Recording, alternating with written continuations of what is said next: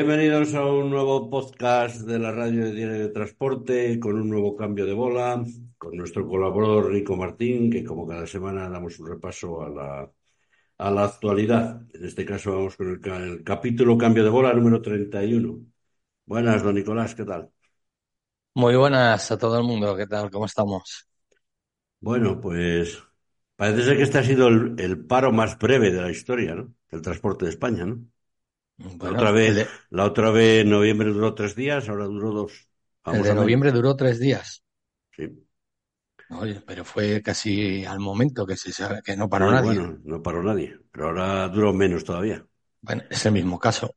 O sea, eh, todo el mundo estaba diciendo, o gran parte de- del sector, que no, no se reunían las mismas condiciones.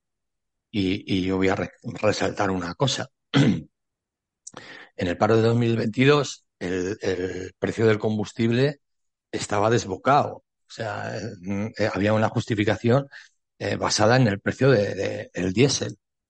Y yo creo que se paró mayoritariamente por, por, por eso, ¿no? Y bueno, pues eh, antes de la convocatoria del paro se aprobó un Real Decreto, ya había negociaciones.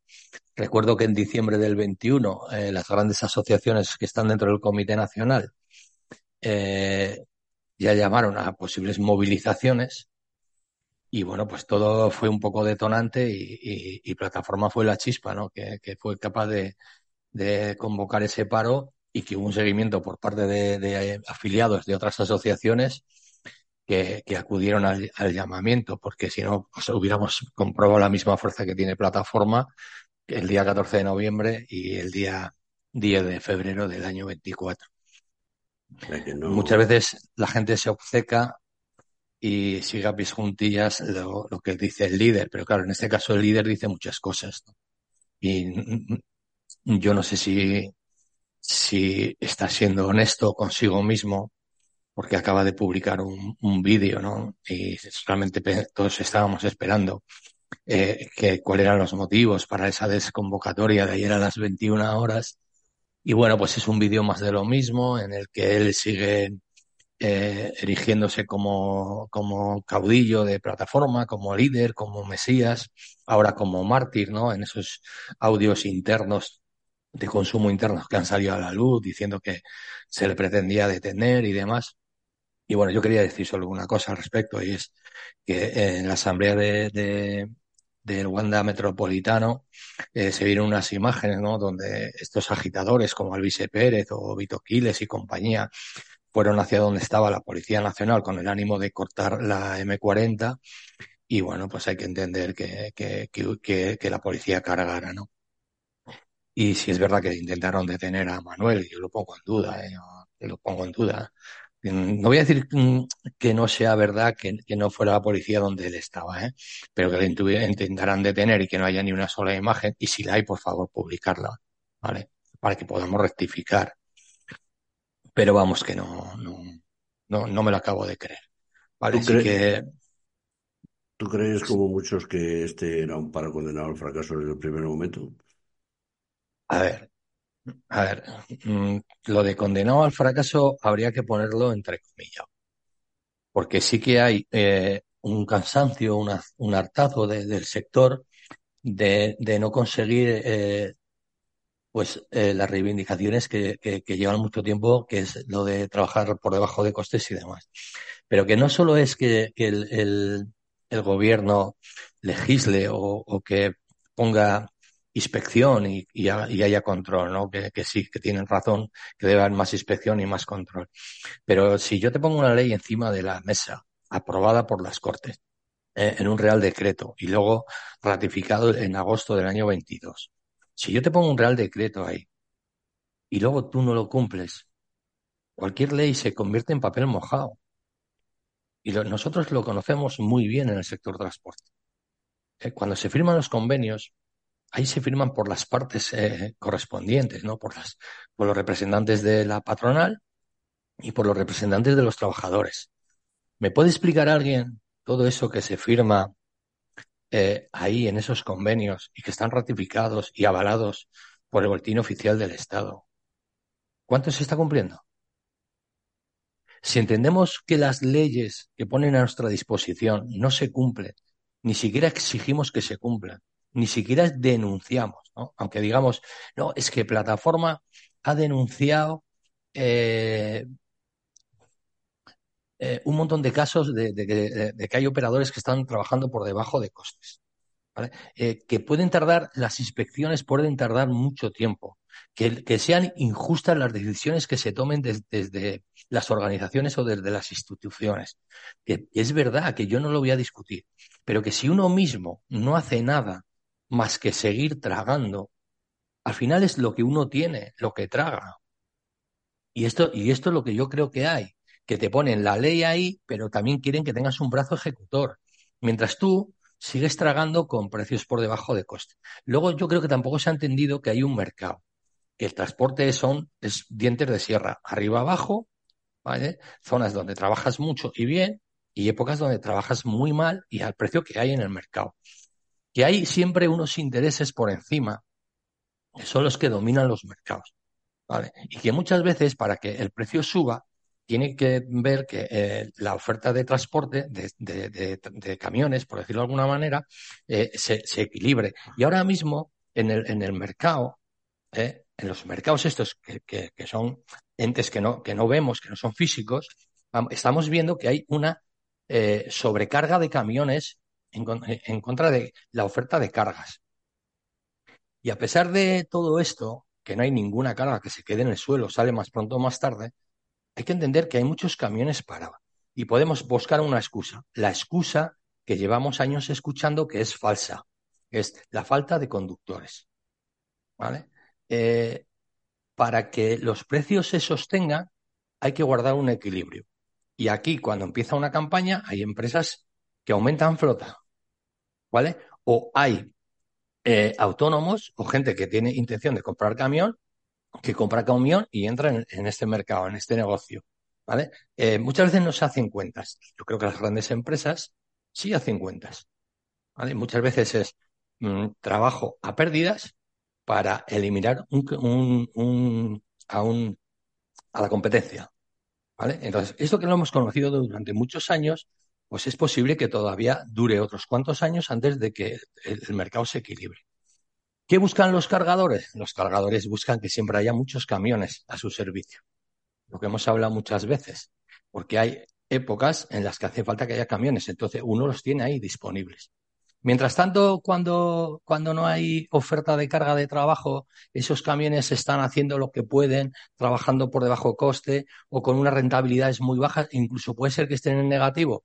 Si al final una empresa equilibra las cuentas con los viajes con los que gana y los viajes con los que pierde y que salen positivo, que parece ser que muchas empresas le salen positivo, pues ahí es donde está, en el resultado final anual y, en la cantidad de flota que tienes a, un flotista muy grande le es más fácil reajustar que a un flotista muy pequeño. O a una microempresa o a una pyme normal, ¿no? De unos 40 o 50 camiones. A uno más grande es más fácil reajustar, porque con no firmar contrato de renting de camiones y dar de baja a los trabajadores eventuales, posibles que tengan eventuales, pues es más fácil reajustar. Y muchas veces se disminuye la flota, o sea, la dimensión de la empresa, para obtener beneficios. Lo que pasa que hay muchos aquí que es que eh, llaman al honor, a la, lucha, a todo, a la honestidad, a no sé qué, y se olvidan de la gestión. Y la gestión es muy importante a la hora de rentabilizar las empresas. Entonces, los discursos de bandera, de, honor, de, de, ser unos auténticos valientes, eso todo está muy bien para las emociones, para los sentimientos, ¿vale? Que es muchas veces lo que motiva a la gente hacer el seguidismo de estos líderes que son falsos líderes a la, en cuestión. Durante el tiempo se demuestra que, tienen una buena base, ¿vale? Pero luego siguen trabajando por las emociones. ¿Y me pueden contar a mí alguien qué emociones tiene una empresa? Si lo único, el único interés que tiene una empresa es el beneficio, el beneficio final. Entonces hay que ponerse a gestionar. Como ha dicho en este último vídeo, hay que cambiar las estrategias, ha dicho Manuel en el último vídeo, que igual tiene que cambiar las estrategias. Mm, yo hubiera esperado un poquito más de dignidad en este señor y que hubiera presentado la dimisión y que luego sus, sus afiliados se le acepten o no se le acepten. Pero al menos poner encima de la mesa su dimisión. Que, a ver, esta solo es mi opinión, vuelvo a repetir, es mi opinión. Si él dice, yo pongo encima de la mesa mi dimisión y la de mi Junta Nacional, o el que quiera dimitir, y luego sus bases, sus afiliados, que decidan si se la aceptan o no, o si quieren que continúe él como líder o no. Lo que no puede ser es eh, seguir el seguidismo en el mismo discurso, porque un discurso ya fracasado no tiene pinta de mejora. ¿Tú crees no, que... no soy, no soy, perdona, no soy mucho de, de, de, dar eh, consejos, pero señores de plataforma, dejen de hacer llamamientos a los asalariados. Los asalariados no pueden estar en plataforma. No es una organización para la defensa de los derechos laborales y salariales históricos de los trabajadores asalariados por cuenta ajena. No se les mete en la cabeza. Dedíquese solo a su, a su tipología de, empresario, el autónomo y el muy pequeño empresario. Trabajen en esa, en ese, en esa órbita. Dejen en paz a los asalariados. No les mientan, no les engañen. No les vengan con, con sueños que no, que no corresponden todo eso del convenio único, que no, que no se ha plasmado de ninguna manera más en el tema del, salario, todo esto de los derechos laborales cargando contra los, contra los sindicatos de clase históricos. ¿Cómo quieren ustedes conseguir si no han demostrado nada para los asalariados? ¿Quieren una estrategia, una base de estrategia para el futuro? Abandonen esa defensa del asalariado. A ustedes como empresarios no les corresponde la derecha del, el representar a los asalariados. A ustedes les obliga eh, la ley y les obliga a que ustedes paguen por convenio y en las mejores condiciones, que tengan las mejores condiciones a sus trabajadores, cosa que no han hecho en todos estos años. ¿Vale? Y cuando uno dice que se siente engañado por este señor y por plataforma, es porque para los asalariados no han hecho nada y para los autónomos de base muy poco muy poco, porque van a remolque. Sí que es verdad, le han echado cojones y han sido capaces de paralizar el, país en marzo del, del 22.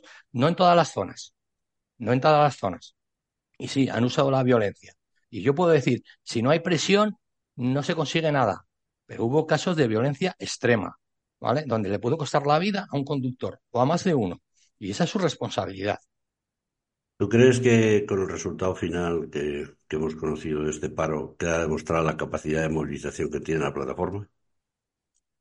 No, solo depende de sus afiliados. Pero para que, nos, para que podamos valorar cuánta capacidad de movilización tiene, tendrá que decirnos cuántos afiliados de pago, porque eso es lo que pesa. Porque yo puedo ser simpatizante de plataforma, pero si no pago, no tengo un peso específico en plataforma.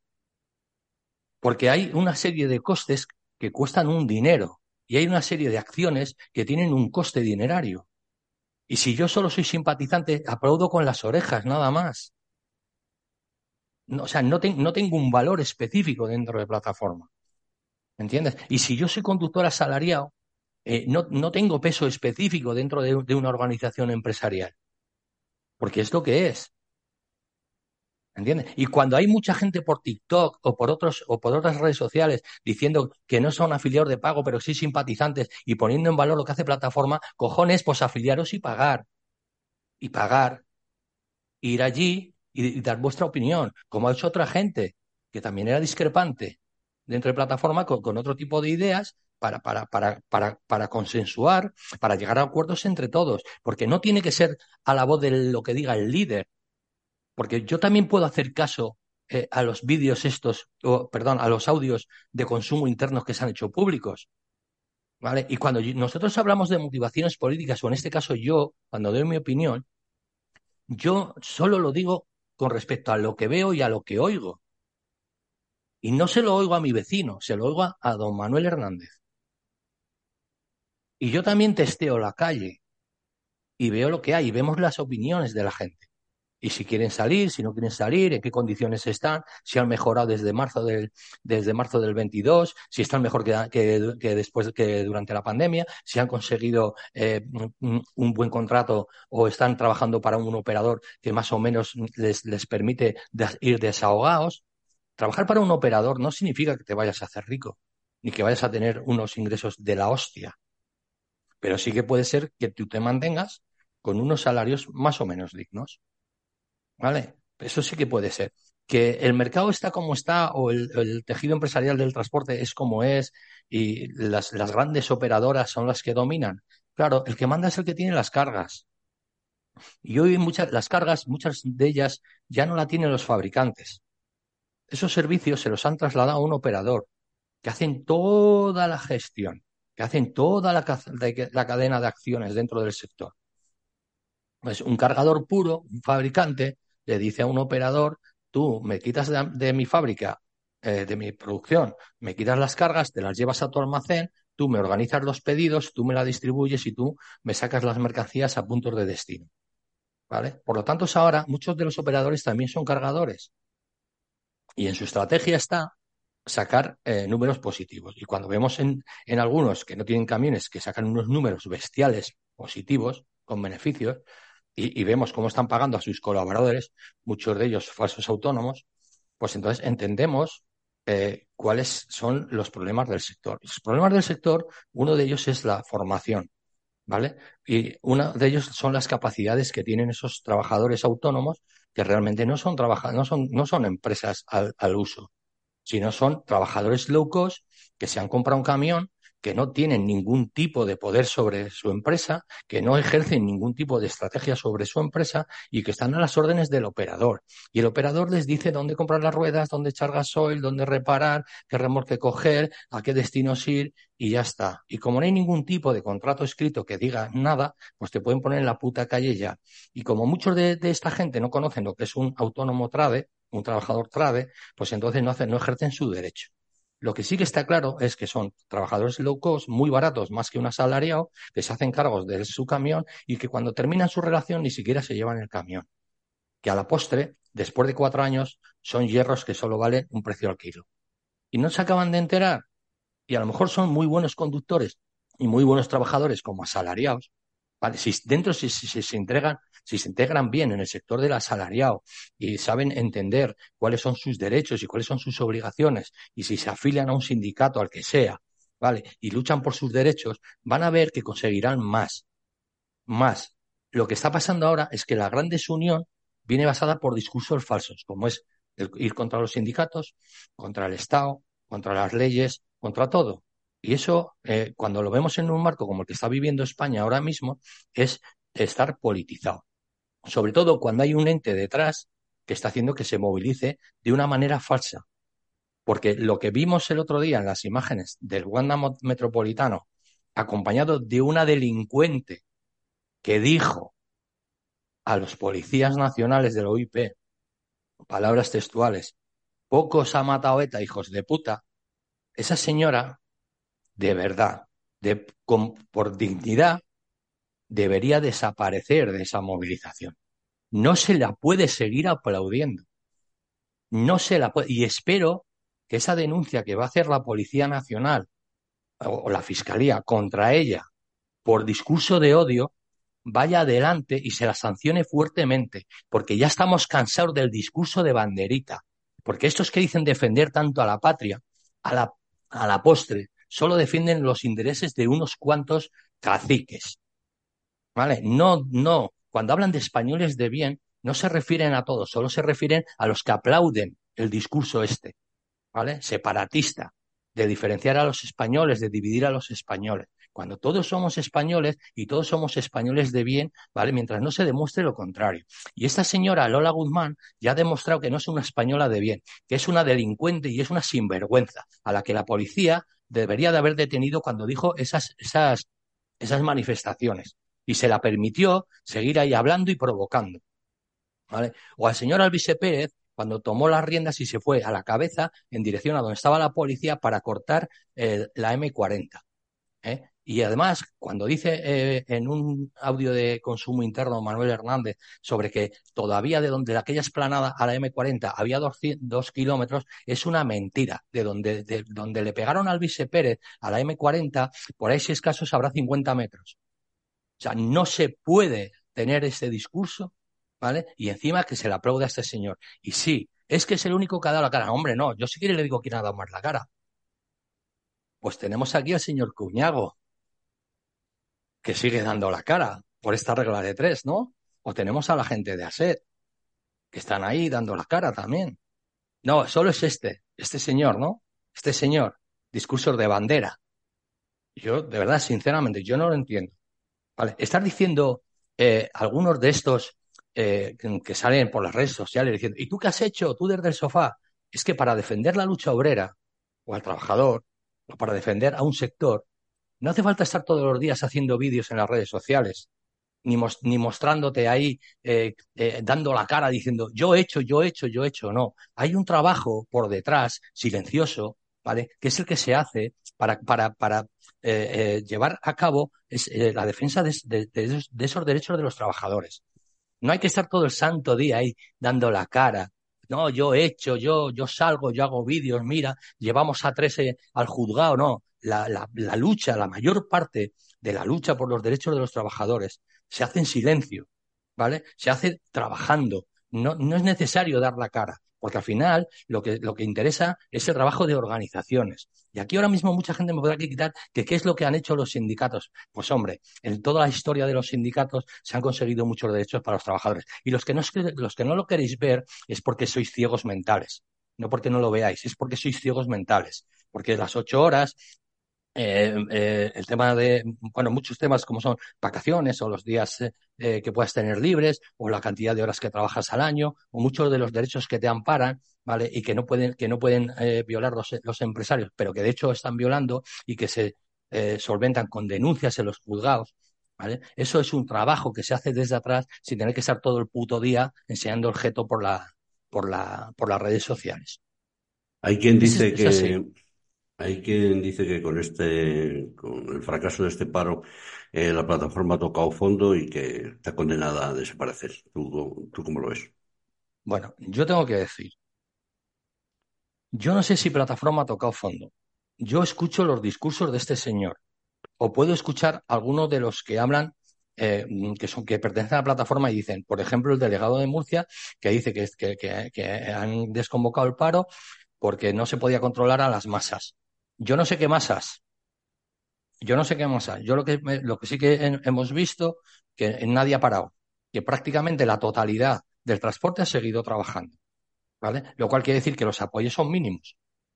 Porque aunque las grandes organizaciones o las medianas organizaciones hayan dicho que no se, no se alineaban con el, con el paro de plataforma, sí personalmente sus, sus, sus afiliados de estas asociaciones u otros transportistas que van por libre se podían haber parado. Y realmente eh, no han tenido capacidad para parar. Y las retenciones que hemos visto se deben a, a, las, a las, manifestaciones de los agricultores. ¿Vale? Entonces, mmm, plataforma será lo que quieran sus afiliados. Porque claro, si, si ahora mismo, eh, eh, por el hartazgo, ¿no? Eh, la gente dice, es que no estamos consiguiendo nada y hay un, aquí hay un, hay un error y, no estamos consiguiendo nada y se politiza y se ha mezclado aquí todo y están acusando a Manuel de pertenecer a un partido político o defendiendo los intereses de, de, una parte política. Entonces, si hay gente que se harta y se acaba saliendo, la, la verdad que la fuerza de plataforma se diluye. Pero plataforma será lo que quieran sus afiliados.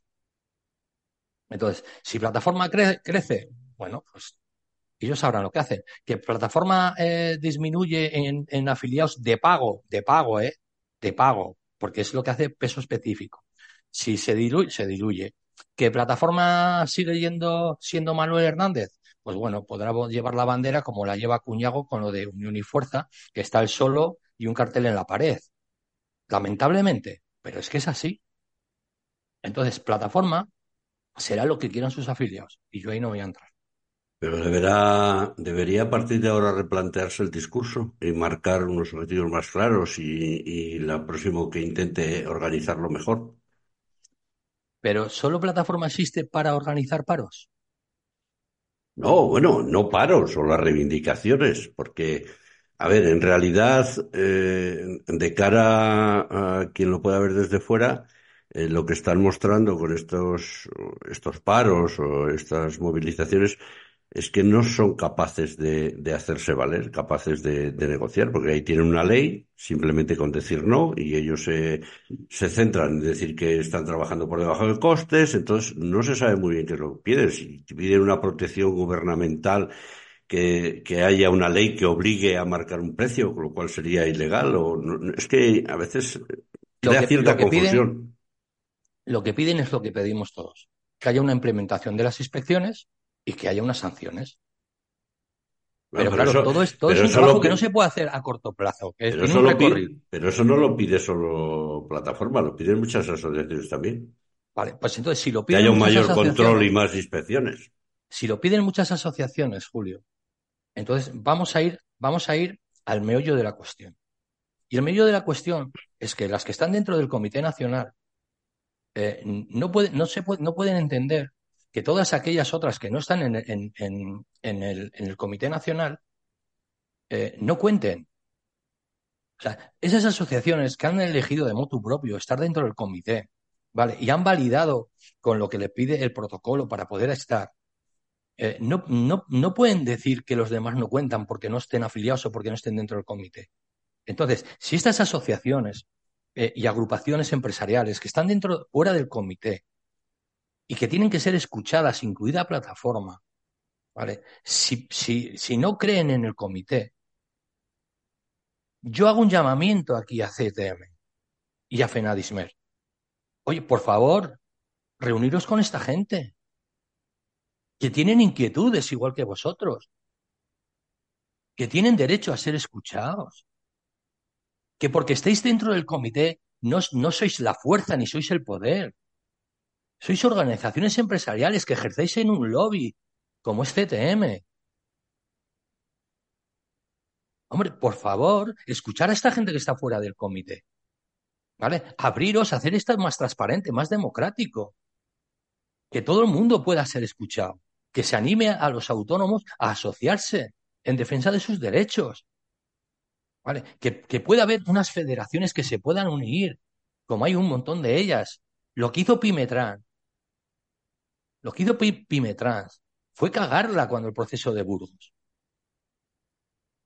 ¿Por qué no se abren a admitir a los demás con sus discrepancias, con sus formas de entender las cosas? ¿Por qué tiene que ser todo tan rígido? ¿Por qué no se abre la puerta? ¿Y por qué no se flexibilizan las ideas? Y se escucha a esta gente que tiene derecho a ser escuchada. No hace falta pedirle al, ministro que, se, les escuchen. Hace falta que el comité, con su poder, sobre todo CETM, abra una ventana y escuche a esta gente, que son empresarios como ellos, nada más que pequeñitos, de los que ellos se nutren muchas veces y abusan de, sus necesidades. Hombre, yo me dirijo aquí a Carmelo González y a Ovidio de la Roza, y me dirijo a Julio Villascusa, son las organizaciones más potentes, y a Carmelo González como presidente del Comité Nacional. Por favor, escuchar a esta gente. No puede estar el transporte tan enfrentado como está. Y lo estoy diciendo a nivel empresarial, que yo soy, yo soy un asalariado. Por favor, abrirles la puerta a esta gente. No hace falta que los integréis en vuestras organizaciones, solo de hablar con ellos de sus inquietudes, de cómo lo están viviendo, de cómo lo están pasando, de qué necesidades tienen. Porque sois vosotros los que al fin- al final os sentáis con las administraciones a negociar. Y aunque vosotros pensáis que no son parte y que son una minoría, son transporte igual que vosotros y los necesitáis. Y esta política que tenéis dentro del Comité Nacional, las grandes, las grandes asociaciones, es las que están rompiendo el sector y las que están echando a la gente del sector. Y en vuestra mano está abrirle la puerta y escucharles para que esas, esas necesidades que ellos tienen puedan ser escuchadas en las administraciones. Porque el señor este Manuel Hernández se puede sentar con un secretario del transporte o con el ministro incluso. ¿Creéis que va a negociar el ministerio con Manuel Hernández? No va a negociar nada. Entonces, esas inquietudes que tiene la gente de plataforma, esas inquietudes que tienen gente de UITA, gente de otras asociaciones que no están en el comité, hostia, por favor, escucharlos.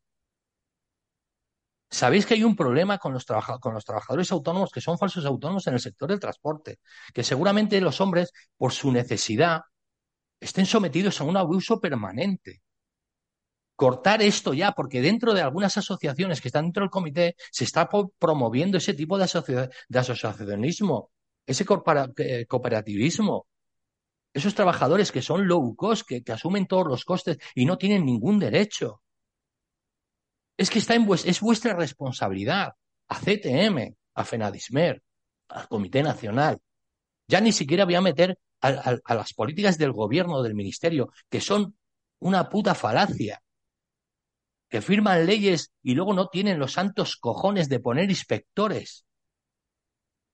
Cuando saben que lo pueden cortar de raíz en un periodo relativamente corto y poner en orden al sector y que sea rentable. Y ojo, esto no quiere decir que hacerlo rentable se pueda abrir a que un montón de miles de, personas se compren un camión y vuelvan a tirar el mercado al suelo.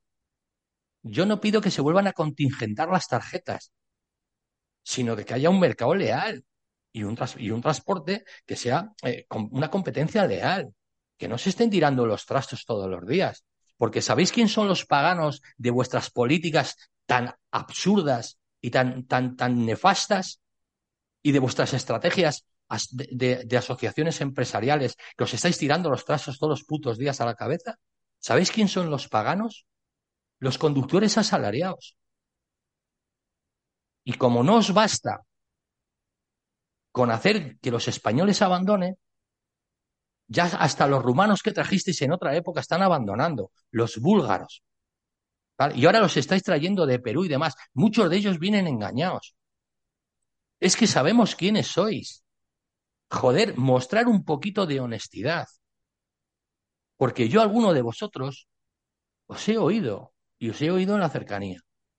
Y yo sé que intenciones todo el mundo tiene buenas, pero las acciones que estáis ejecutando no hacen más que perjudicar al sector.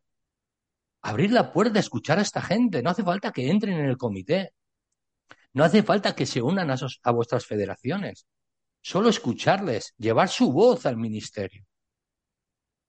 Porque es la única forma que va a tener el transporte de poder ser rentable. Y sí, y, ahora mismo afirmo que sobran camiones en España para equilibrar el mercado de la oferta y la demanda. Y si no se equilibra el mercado, no va a haber un precio justo. Va a haber un precio por debajo que todo esto está estudiado, que no hace falta acudir a los discursos de las emociones ni de los sentimientos, ni enarbolar banderas patrióticas, que no, que esto es transporte de mercancías por carretera, que es lo que nos afecta a los conductores y a los autónomos y a las empresas del sector. Que esto no es de si España sí o españoles no o lo que sea, que esto no es el tema. Que el tema es la rentabilidad de las empresas, independientemente de su de su dimensión. Y que el problema muchas veces se corta de raíz porque cuando uno no está preparado para tener empresa, antes de arrastrar a otras familias, por favor abandonad, que tenéis vuestro hueco como conductores asalariados. Que para ser un profesional no hace falta ser propietario de un camión. Que no hace falta demostrar que eres muy bueno como empresario. No, es necesario. Para ser un buen empresario lo que tú tienes que hacer es cumplir con la ley al máximo posible, cumplir con tus trabajadores, cumpliendo lo establecido en los convenios. No se puede salir con un discurso de si no me pagan no puedo pagar. No se puede decir eh, públicamente que ya me gustaría pagar más a mi trabajador, pero como a mí no me pagan, entonces tú estás demostrando tu incapacidad para, para llevar una empresa. Porque también hay que reconocer que una gran empresa se puede endeudar más y un pequeño empresario quizá no tenga capacidad de endeudamiento. Lo primero que a mí me enseñaron, porque yo también tuve empresa, es que mientras tú tengas capacidad de endeudamiento y haya alguien que soporte la deuda y la mantenga, tu empresa se mantiene. Cuando te cortan el grifo, cuando te cortan el grifo financiero, tu empresa se va al garete. Y cuando eso pasa, has arrastrado a otras familias al desastre y a la ruina. Que no caiga sobre tu conciencia eso. Antes de contratar empleados, echa muy bien las cuentas. y mira a ver si tienes un respaldo por detrás que pueda cubrirte una posible deuda que genere un siniestro o un impago de un operador. Esto es muy fácil. Que es que aquí venimos y, hablamos y parece, no, opinan a la ligera y ya está, y con decir que es que están defendiendo a vos. No, no, que es que nosotros tenemos un recorrido, que sabemos de qué va esto. Que sí, que mañana me pueden enseñar y me pueden decir cualquier cosa e insultarme por las redes, lo que queráis, es que me da igual. Estoy dando mi opinión, yo tengo mi recorrido, mi experiencia. Y en base a esto y analizar las cosas, digo mi opinión. ¿No me creéis? No importa, ¿me llamáis rojo? Me podéis llamar lo que queráis. Yo soy ciudadano español. defiendo los intereses de mis compatriotas. Lo que pasa es que me suena muy mal la palabra patriota. Porque si ser patriota en este país es lo que muchos estáis demostrando en las putas redes sociales, pues yo no soy patriota. Sinceramente. Una de, las posibles eh, salidas que le puede quedar a la plataforma es rearmarse y conseguir eh, los apoyos suficientes para presentarse a, las elecciones del comité en 2025? Mira, Julio, ya que, a ver, ya que queda, tan poco tiempo que conseguir la cuota. Teniendo en cuenta una cosa, que el proyecto, por ejemplo, de Bimetran, si hubiera entrado en una lucha de egos, hubiera aglutinado un número muy importante de transportistas y de asociaciones detrás que no están dentro del comité, que sí podían llegar ahí o por lo menos hacer fuerza suficiente para cambiar el sistema de elección del comité, pero como aquello fracasó, a lo mejor la única salida que le queda es sentarse en el comité. A ver, mm, en plataforma en sí, como, está estructurada ahora mismo plataforma y, lo que conocemos, es muy difícil que consiga la cuota para estar en el 2025 en el Comité Nacional. Vale, si hubiera habido unas alianzas eh, eh, o no hubiera habido la ruptura con, con UITA y las capacidades que tenían algunas asociaciones de unir, ¿no? Algunas que se podían haber salido de, otras federaciones como Fenadismer o así, ¿no? Y se hubieran unido, ¿no? En una buena federación que pudiera aglutinar y llamarse Plataforma en Defensa Nacional del Transporte, ¿vale? Que es un buen nombre, que es una, que es un buen proyecto, ¿no? Y estar aglutinados ahí. Quizá pudieran haber entrado y haber sido una mosca cojonera de ese sesenta y pico, setenta por ciento que es CTM dentro del Comité Nacional. ¿Vale? Es, aunque solo sea para molestar, ¿vale? Y para, para sacarle los colores a CTM, ¿no? Y decir, es que estamos aquí y nosotros también somos parte del sector y tenemos nuestra cuota y nuestra representatividad. Pero es que van por libre. Alguien, alguien, mira, me puede decir a mí alguien que, por ejemplo, en una federación de asociaciones, cuando hay egos personales, va a algún lado. Imagínate cuatro asociaciones aglutinadas en una solo. Si los cuatro que dirigen esas asociaciones, o tres de ellos, tienen un ego personal, ¿entiendes? Una soberbia en, la creencia de la verdad única y de la verdad absoluta, no puede avanzar. Porque en, toda negociación tiene que haber una cesión. ¿Vale? Y no puede ser yo soy la única cabeza visible. Eso es caudillismo. Es que ese es un error. Cuando tú te pones a representar a tus compañeros te debes de olvidar de tus egos personales, de tus pensamientos personales, de tus ideas personales. Tú te tienes que poner al servicio de esa gente. Y por mucho que Manuel, en este caso plataforma, que es un poco lo que estamos juzgando, diga que se pone al servicio de sus asociados, es que no es verdad. Es que no es cierto.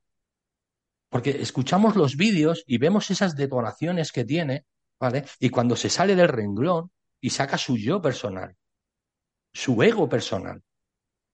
Y hay que tener una mente muy clara, muy clara, ser muy clara y evidente para decir, yo estoy al servicio y por mucho que a mí me quemen algunas situaciones externas al transporte, yo estoy centrado en lo mío. Y lo mío es lo que digan mis asociados, mi gente, la que paga la cuota, ¿vale? Y que, que me orienten por el camino que yo tengo que ir y centrarme en lo que me tengo que centrar. Todas las demás deriva están fuera de lugar. Hay que ser un tío muy altruista y muy trabajador y muy honesto para estar ahí al frente. Y luego tener unos conocimientos, cualquier tipo de conocimiento, por lo menos mínimos. Porque tú, tú no, como cordero no te puedes enfrentar a los lobos todos los días, te acaban comiendo. Y aunque parezca que Manuel tiene unos grandes conocimientos que no lo voy a discutir, eh, su forma de verbalizar no es la idónea para representar a una, una asociación. No te permiten calentarte. Hay que estudiarse el discurso. Y por favor, dejaros de las emociones, que las empresas no tienen sentimientos ni tienen emociones, solo buscan la rentabilidad. Dejaros de, de, de, de banderas, dejaros de discursos de, los sentimientos, dejaros de tanto honor y tanto heroicidad, que no, que esto se eso, todo esto se transforma en dinero, en dinero que entra en casa por el trabajo que tú haces con tu camión. Porque una bandera no te va a traer el dinero a tu casa. Esté quien esté gobernando, esté quien esté dirigiendo el ministerio, esté quien esté dirigiendo el Comité Nacional, el dinero que entra en tu casa viene de tu trabajo, de tu estrategia, de tu esfuerzo. Los llamamientos estos tan patrióticos, estos no van a ningún lado. A ningún lado. Perdonadme un momento. Eh, ¿Tú crees que eh, a partir de a partir de ahora eh, sí, Julio. inicia a partir de ahora se inicia una nueva etapa dentro de, la plataforma y ¿cuál crees que va a ser la deriva a partir de ahora? ¿Qué, camino va a seguir? ¿De plataforma? Sí. No lo sé. Mira, voy a contarte algo. Mm, yo el lunes, pues no, trabajé, tenía el día libre, yo trabajo prácticamente todas las noches y yo empezaba el lunes a las 11 de la noche. Yo venía de mi descanso largo de tres días y medio, cuatro días, y bueno, pues salí a tomar un café y, me encontré con, con, con un delegado de plataforma, ¿vale? Realmente no cruzamos ninguna palabra, ¿vale? Porque yo entiendo que ellos están en su, en su momento de que tienen que formar los piquetes, de su estrategia, y tampoco es un plan de entrar a debatir con ellos, ni de, sacar una conversación para tener una discusión o, enfrentar posiciones, ¿no? Entonces, eh, a mí lo que me dijo el delegado es, hombre, parece que Manuel no quiere ir a la radio, ¿no? Y le dije, bueno, pues Manuel está invitado a la radio cuando quiera. Digo, pero no solo Manuel, cuando vosotros queráis, Solo tenéis que decírnoslo, venís y hablamos un ratito de, las, de los problemas, de las inquietudes del sector. Y no hable más. Porque yo no me voy a meter, oye, ¿qué tal va vuestro paro? ¿Cómo va? Porque parece que, aun sabiendo cómo están las cosas, eh, te estás riendo de ellos. Yo no me río de ellos, a mí me parece muy serio. Y ellos estaban allí, eh, pues cinco personas. Y bueno, pues mm, la verdad, sinceramente, eh, yo entiendo que cuando tú haces un llamamiento que parece que va a ser un éxito y solo te encuentras a cinco personas, pues yo sinceramente, mm, mm, a ver, es que era, era como un momento incómodo, porque qué menos que, que, estar parando el tráfico, informando, ¿no? Un piquete informativo. Estar en un bar tomando café, que luego tendrán otra actividad que yo no lo discuto y yo sé que esta gente eh, eh, le mete horas y le mete esfuerzo, ¿vale?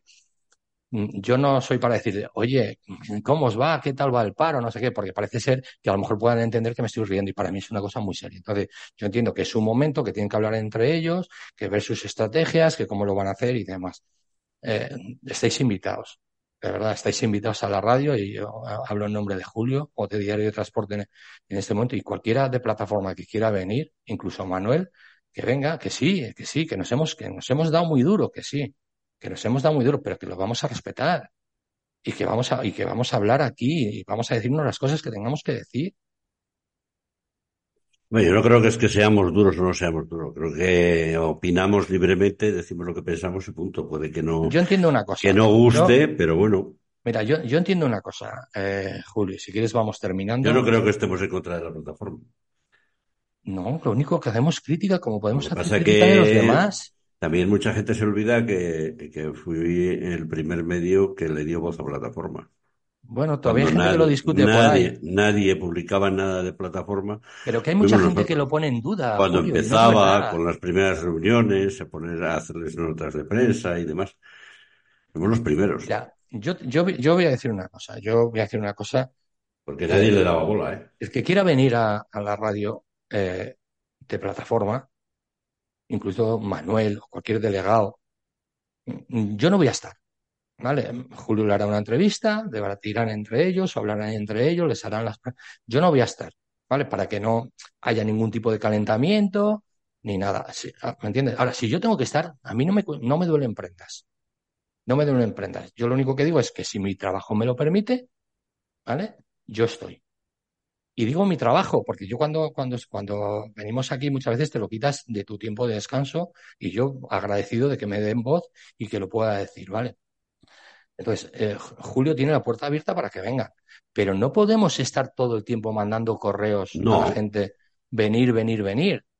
Con una vez que lo digamos, creo que tiene que dar claro. la puerta la tenéis abierta. Solo tenéis que hacer una llamada y aquí se os dará voz, como a muchos otros transportistas que quieran venir, pero que tengan algo que decir. Que tengan algo que decir. No que vengan para insultar o para despotricar. No, aquí eso no se consiente. Es así. Muy bien, vamos a ir terminando. Pues yo creo que, bueno, eh, eh, desde, yo la verdad que me quedé, cuando anoche llegó la nota de que se desconvocaba el paro, me quedé un poco así, un poco desconcertado, porque no esperaba que, no esperaba que se desconvocara tan rápido. Esperaba por lo menos por lo menos que tirara una semana, una semana más, tal. No, sé, yo para, creo que lo dije que para poder Me hablar. dejó un poco descolocado. Yo esperaba, además, también te digo una cosa, que eh, esperaba que tuviera más éxito. Esperaba que estos días que hubiera habido más movilizaciones, que hubiera parado más la gente y tal. No sé. Eh, a lo mejor es un, es un, termo, es un, un, termómetro de cómo está el sector. Pero como el sector está cansado, está harto. Lo que pasa que económicamente, eh, pues se entiende que no puedes, que no hay, que no es momento. No, pero con esto, con esto se demuestra que quizá los, los únicos que, que, que tienen capacidad para parar el transporte son los que nunca han parado, son las grandes. Que son los que paraban masivamente antes. Bueno, pero sí, pero eh, a ver, todos los hemos conocido a lo largo de los años, llegaba noviembre y diciembre, amenazaban con un paro que nunca se producía. Bueno, pero escucha. Y eso obligaba, eso obligaba al gobierno a negociar. Bien, para ser justos, cuando Manuel volvió a hablar de que no se le estaba escuchando y que se iban a tomar medidas, hubo una rueda de prensa de Ovidio de la Roza diciendo que os sentáis a negociar, esto por el ministerio, o las consecuencias. El señor, el señor Ovidio de la Roza es el señor de las amenazas veladas, pero nunca, nunca tomadas. Y sí que conocemos, porque creo que ya hemos, perdido la, hemos perdido la cuenta de las veces que ha dicho que, que hay que parar. Claro. Y nunca se ha parado, ¿eh? Hay dos caras, hay dos caras eh, dentro de, de, de, de, la Confederación del Transporte, de CTM. Hay dos caras, ¿no? Que son muy opuestas. Hay, eh, eh, o tres. Hay eh, mm, la discreción un poco de Carmelo González, ¿vale? Que es un tío muy plano, que es muy, muy cerebral, y que dice lo que tiene que decir, ¿vale? Hay el discurso fantasma, de, de, Ovidio de la Roza, no sé si es que le mandan, ¿no? Con esas amenazas siempre, con que si no se llegan a, a negociar, el, el, sector puede, ¿sabes? Y luego hay el no tenéis cojones hacerme una huelga del señor de Froed, de Manuel Pérez Carro, ¿no? Entonces son puntos de vista muy diferentes dentro de una, mismo, de una misma asociación que habla con discursos diferentes en función de la zona de España, las cosas como son. Vale. Pero sí que son los que tienen una capacidad muy potente para paralizar el país, porque ellos son las grandes empresas y pueden decidir que 227.000 conductores eh, puedan estar parados. Que también es mentira, porque esas empresas convocan un lunes y el sábado por la tarde y el domingo están sacando todos los camiones a internacional que sí, pueden. Y luego sí. los tienen haciendo cabotaje en Francia, en Bélgica, en Alemania, por ahí. Entonces, cuidado con los discursos mentirosos. Hay que ser muy honesto. Hay que ser muy honesto a la hora de parar, a la hora de parar el transporte. Parar el transporte significa el viernes tengo a toda mi gente en mi casa, en casa, en casa, a toda mi gente, a mis, a mis trabajadores, ¿vale? Y tengo los camiones vacíos o cargados, me da igual. Pero el lunes no sale ninguno. Me da igual que estén vacíos o cargados, pero el lunes no sale ninguno. Y eso, cuando eso se dice y realmente se tiene a toda la flota parada como temporal de pesca, que no sale ni un barco, cuando se tiene toda la flota parada, eso sí da miedo. Eso sí da miedo.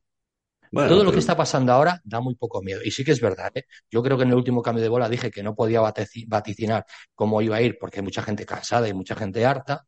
¿Vale? Y que había que esperar hasta martes o miércoles a ver cómo se desarrollaba, y yo no me esperaba el lunes a las nueve de la noche eh, eh, eh, la desconvocatoria del paro por parte de plataforma. No, no me la esperaba, a mí me, me pilló de sorpresa, sinceramente. Bueno, pues nada, veremos. Como siempre, volveremos con el próximo cambio de bola y volveremos a analizar lo, lo que ha pasado durante la, durante la próxima semana. Bien. Lo, muy bien, don Nicolás Martín, pues muchas gracias y Nada, lo de siempre. a trabajar. Hasta la próxima y lo de siempre. Cuidado en la carretera y por favor valorar que tenéis que volver a casa todos. Y seguridad en la carretera, ante todo seguridad. seguridad en la carretera. Hasta aquí el cambio de bola 31. Próxima, buena ruta.